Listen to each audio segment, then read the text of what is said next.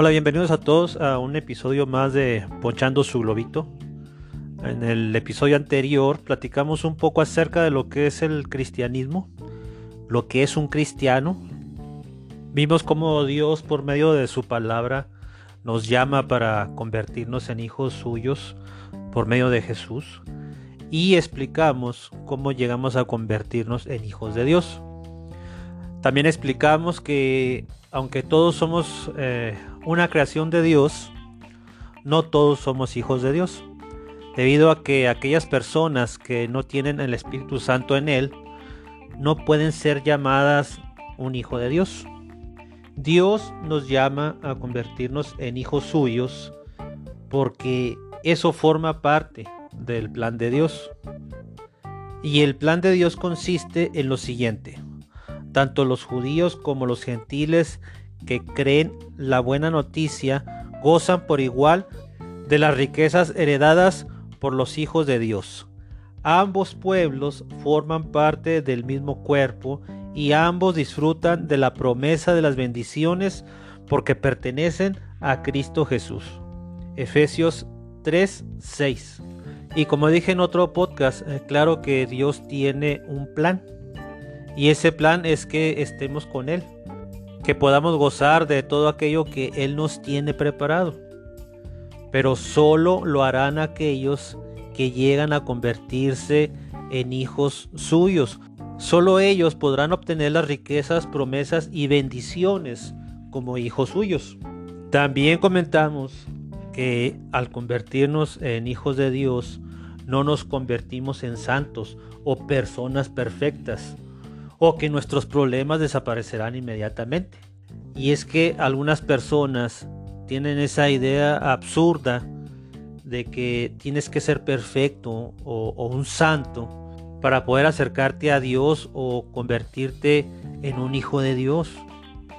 Y la gente empieza a realizar eh, todo tipo de comentarios que por lo regular son malos.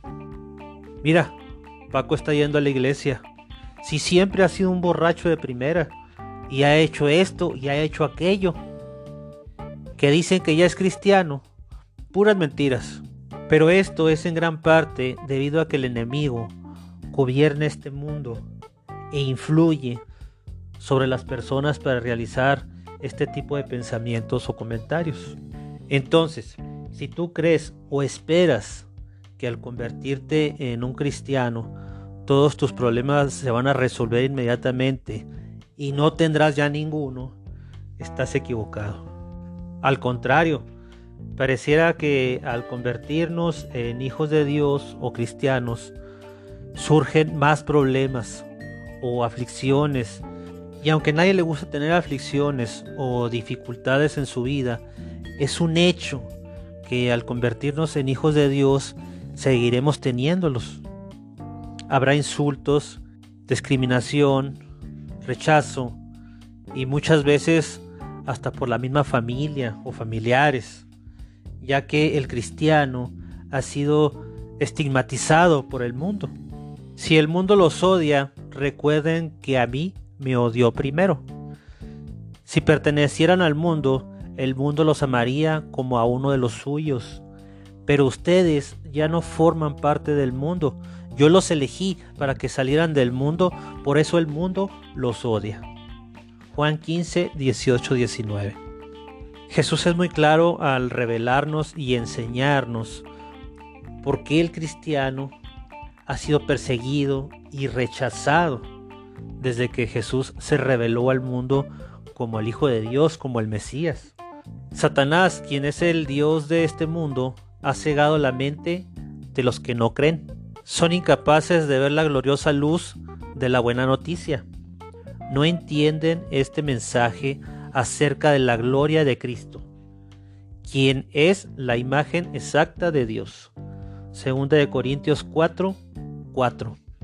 Lo que Pablo nos enseña en Segunda de Corintios 4, 4 nos ayuda a complementar lo que leímos en Juan 15, 18 al 19 para entender lo que nos dice Jesús cuando nos dice que el mundo nos odia y no tomar esto de una forma tan literal. y andar diciendo que el mundo nos odia. La palabra de Dios nos revela a través de Pablo que el diablo es quien gobierna este mundo. Al decirnos que el diablo es el Dios de este mundo, pero no como el hecho de que sea un Dios, sino como aquel que gobierna este mundo, ya que Dios sigue siendo soberano de todas las cosas. Lo que Dios nos enseña por medio de su palabra, y no solo en este versículo, sino en varios, es que el diablo influye en lo que el hombre hace en este mundo. Y debido a su incredulidad hacia con Dios, es que Él ejerce su poder sobre ellos, pero con el permiso de Dios para hacerlo. Vivían en pecado, igual que el resto de la gente obedeciendo al diablo, el líder de los poderes del mundo invisible quien es el espíritu que actúa en el corazón de los que se niegan a obedecer a Dios. Efesios 2:2. Entonces, resumiendo, ¿por qué un hijo de Dios o un cristiano es rechazado, discriminado, ofendido, estigmatizado? Porque el diablo gobierna este mundo y ejerce poder sobre aquellas personas que no creen y desobedecen a Dios. Es por eso que al convertirnos en hijos de Dios, somos rechazados muchas veces incluso por nuestra propia familia. Es por eso que Jesús nos dice que así como el mundo lo dio a Él, el mundo también lo hará con nosotros. ¿Por qué les platico esto? Porque hay varias personas que al convertirse en cristianos y al enfrentarse a cualquier tipo de aflicción o problema, sienten de alguna manera que no era lo que esperaban, debido a que en algunas ocasiones no estaban preparados para enfrentar este tipo de cosas y terminan abandonando su fe, dejando de asistir a la iglesia. Sabemos que el diablo siempre se ha rebelado contra Dios. Sabemos que el diablo siempre ha pretendido destruir al hombre, debido a que somos una creación de Dios. Entonces Satanás salió de la presencia de Dios e hirió a Job con terribles llagas en la piel, desde la cabeza hasta los pies. Job 2.7 El ladrón no viene sino para hurtar y matar y destruir. Yo he venido para que tengan vida y para que la tengan en abundancia. Juan 10:10. Cuando tú no crees en Dios, no asistes a la iglesia, cuando tú conoces de Él, pero no te interesa formar parte de Él, cuando tú eres más partícipe del mundo, más cercano al mundo y no a Dios, el diablo te tiene donde quiere. Porque tu corazón se encuentra en las cosas del mundo y no en Dios. Sabemos que somos hijos de Dios y que el mundo que nos rodea está controlado por el maligno. Primera de Juan 5, 19. Ahí es donde radica el problema. ¿En dónde se encuentra tu corazón? ¿En las cosas del mundo o en las cosas de Dios? Y con esto no significa que debemos aislarnos del mundo al aceptar a Dios y llevar una vida cristiana. Nosotros tendremos que seguir conviviendo con el mundo y con las personas, pero sabemos que nuestro corazón se encuentra en las cosas de Dios. Cuando comienzas a llevar una vida cristiana, muchas de las cosas que eran de suma importancia para ti empiezan a perder ese valor porque tu corazón ya no se encuentra en esas cosas, sino en Dios. Entonces, cuando tú decides acercarte a Dios y comenzar a ir a la iglesia y formar una relación con Él, es cuando el diablo empieza a intervenir para desanimarte, para echar abajo tus planes, porque el diablo no desea que te relaciones con Dios. Y es cuando pueden empezar a ocurrir varias cosas en tu vida. Es ahí cuando algunas personas se desaniman y pierden el interés. Algunas otras empiezan a dudar y algunas se empiezan a preguntar ¿por qué? ¿Por qué cuando no creía en Dios, cuando no asistía a la iglesia, no tenía tantas aflicciones, tantos problemas? Y ahora que asisto a la iglesia, me pasan tantas cosas. Y en gran parte es porque el diablo no quiere que tú tengas una relación con Dios, ya que lo que él pretende es destruir tu vida. Es por eso que Dios nos advierte sobre esto por medio de su palabra, para que tú puedas estar prevenido y no pierdas tu fe en Dios. Estén alerta, cuídense de su gran enemigo, el diablo, porque anda al acecho como un león rugiente, buscando a quien devorar. Manténganse firmes contra él y sean fuertes en su fe. Recuerden que sus hermanos en Cristo en todo el mundo también están pasando por el mismo sufrimiento. Primera de Pedro 5, del 8 al 9. Pues se levantarán falsos mesías y falsos profetas, y realizarán señales y milagros para engañar, de ser posible, aún a los elegidos de Dios. Tengan cuidado, les he advertido esto de antemano. Marcos 13, 22 al 23. Pónganse toda la armadura de Dios para poder mantenerse firmes contra todas las estrategias del diablo. Efesios 6, 11. Hablando por experiencia propia, puedo decirles que lo más fácil es aceptar a Jesús en nuestro corazón, aceptar a Dios haré la comparación con, un huracán, porque es lo que se vino a mi mente y, y porque también estuve en uno. Cuando un huracán golpea un lugar, empieza la lluvia, los fuertes vientos y el caos. Después de un tiempo, si ese mismo lugar entra al ojo del huracán, llega una calma. Deja de llover, cesan los vientos, se puede ver que sale el sol. Y mucha gente cree que todo terminó, que lo malo ya pasó. Pero ¿qué pasa? Que al pasar el ojo del huracán regresa la tormenta y a veces con una mayor intensidad. De forma similar ocurre cuando te conviertes en un hijo de Dios comienzas a vivir tu vida con tus problemas, con aflicciones, con todo lo que cada uno vive de forma particular.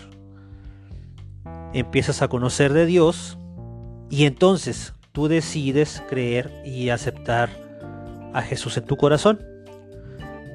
Y cuando digo que para mí es la parte fácil, es porque para mí la parte difícil es lo que te costó lo que tuviste que pasar durante un periodo de tu vida para al fin aceptar y creer en Jesús.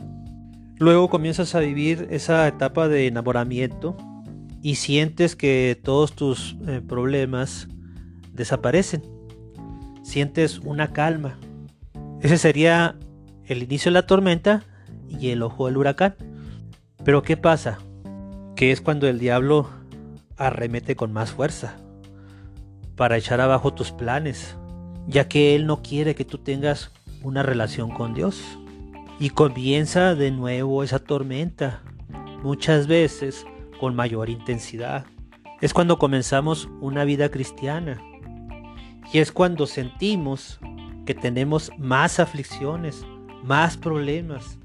Y mucha gente pierde de vista su fe. En algunas ocasiones me han dicho que siempre quiero meter al diablo en todo. Pero creo que cuando te conviertes en un hijo de Dios, empiezas a ver las cosas de otra manera. Además, la palabra de Dios nos advierte que el diablo no descansa. Y como nos dice Primera de Pedro 5:8, siempre está al acecho, esperando una oportunidad. Además creo yo que hay una razón por la que pienso que el diablo siempre anda metido en todo. Y no es porque esté cayendo en el fanatismo, como también me han dicho. Pues no luchamos contra enemigos de carne y hueso, sino contra gobernadores malignos y autoridades del mundo invisible, contra fuerzas poderosas de este mundo tenebroso y contra espíritus malignos de los lugares celestiales. Efesios 6:12. Como decimos algunas veces, no lo digo yo, lo dice la ciencia, pues de igual manera, no lo digo yo, lo dice la palabra de Dios. Nuestra lucha no es contra las personas, es contra espíritus y fuerzas malignas que no podemos ver y que influyen en las personas. Es algo que Dios nos dice y nos lo enseña por medio de su palabra. Y es por lo que digo que el diablo siempre anda haciendo de las suyas.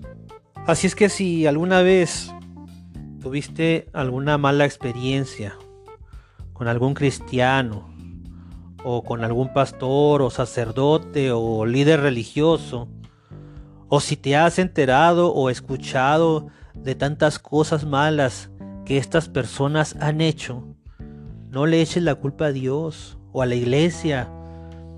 Más bien, ponte a pensar en lo que acabamos de decir y échale la culpa al diablo, a esos espíritus y fuerzas malignas que no podemos ver y que influyen en esas personas para cometer toda clase de cosas, ya que Dios no pretende lo malo para ti pues somos la obra maestra de Dios. Él nos creó de nuevo en Cristo Jesús, a fin de que hagamos las cosas buenas que preparó para nosotros tiempo atrás.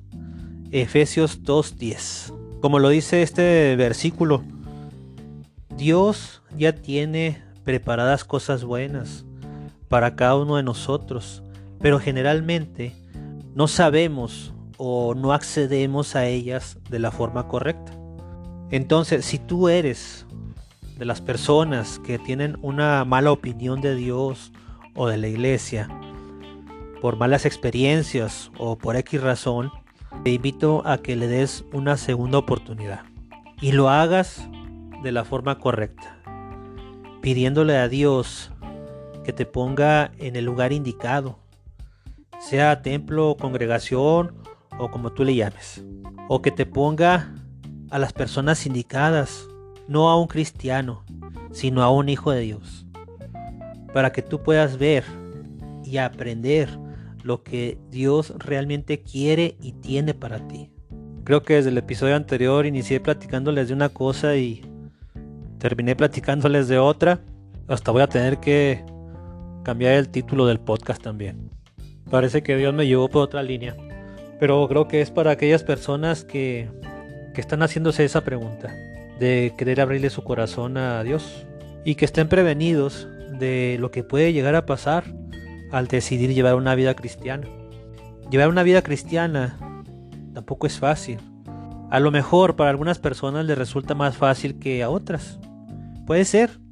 Pero en lo personal, para mí no lo ha sido. Y con esto no quiero decir que todo va a ser malo. Claro que no. El por qué pasamos por dificultades o aflicciones como hijos de Dios tiene una razón. La palabra de Dios nos lo enseña y nos dice que también habrá recompensas para aquellos que se mantuvieron firmes y no abandonaron su fe. Pero eso sería para otra plática. ¿Habrá aflicciones en nuestra vida cristiana? Sí. Pero también Dios siempre te ayudará a salir adelante.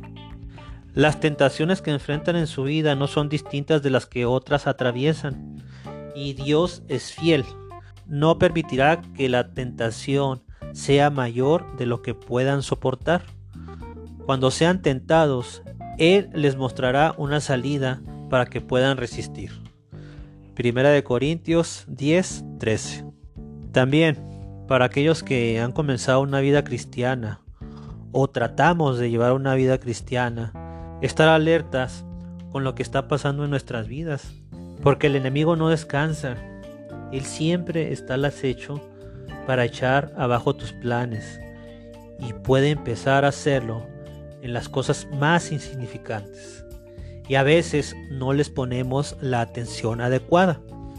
Y para aquellos hijos de Dios que lleguen a sentirse solos o se sientan solos o literalmente estén solos, recuerden que podremos estar solos, pero nunca desamparados, porque tenemos un Padre que siempre estará pendiente de nosotros, ni aún solos, porque Él siempre está a nuestro lado. No te desalientes ni te desanimes, porque el propio Señor irá delante de ti.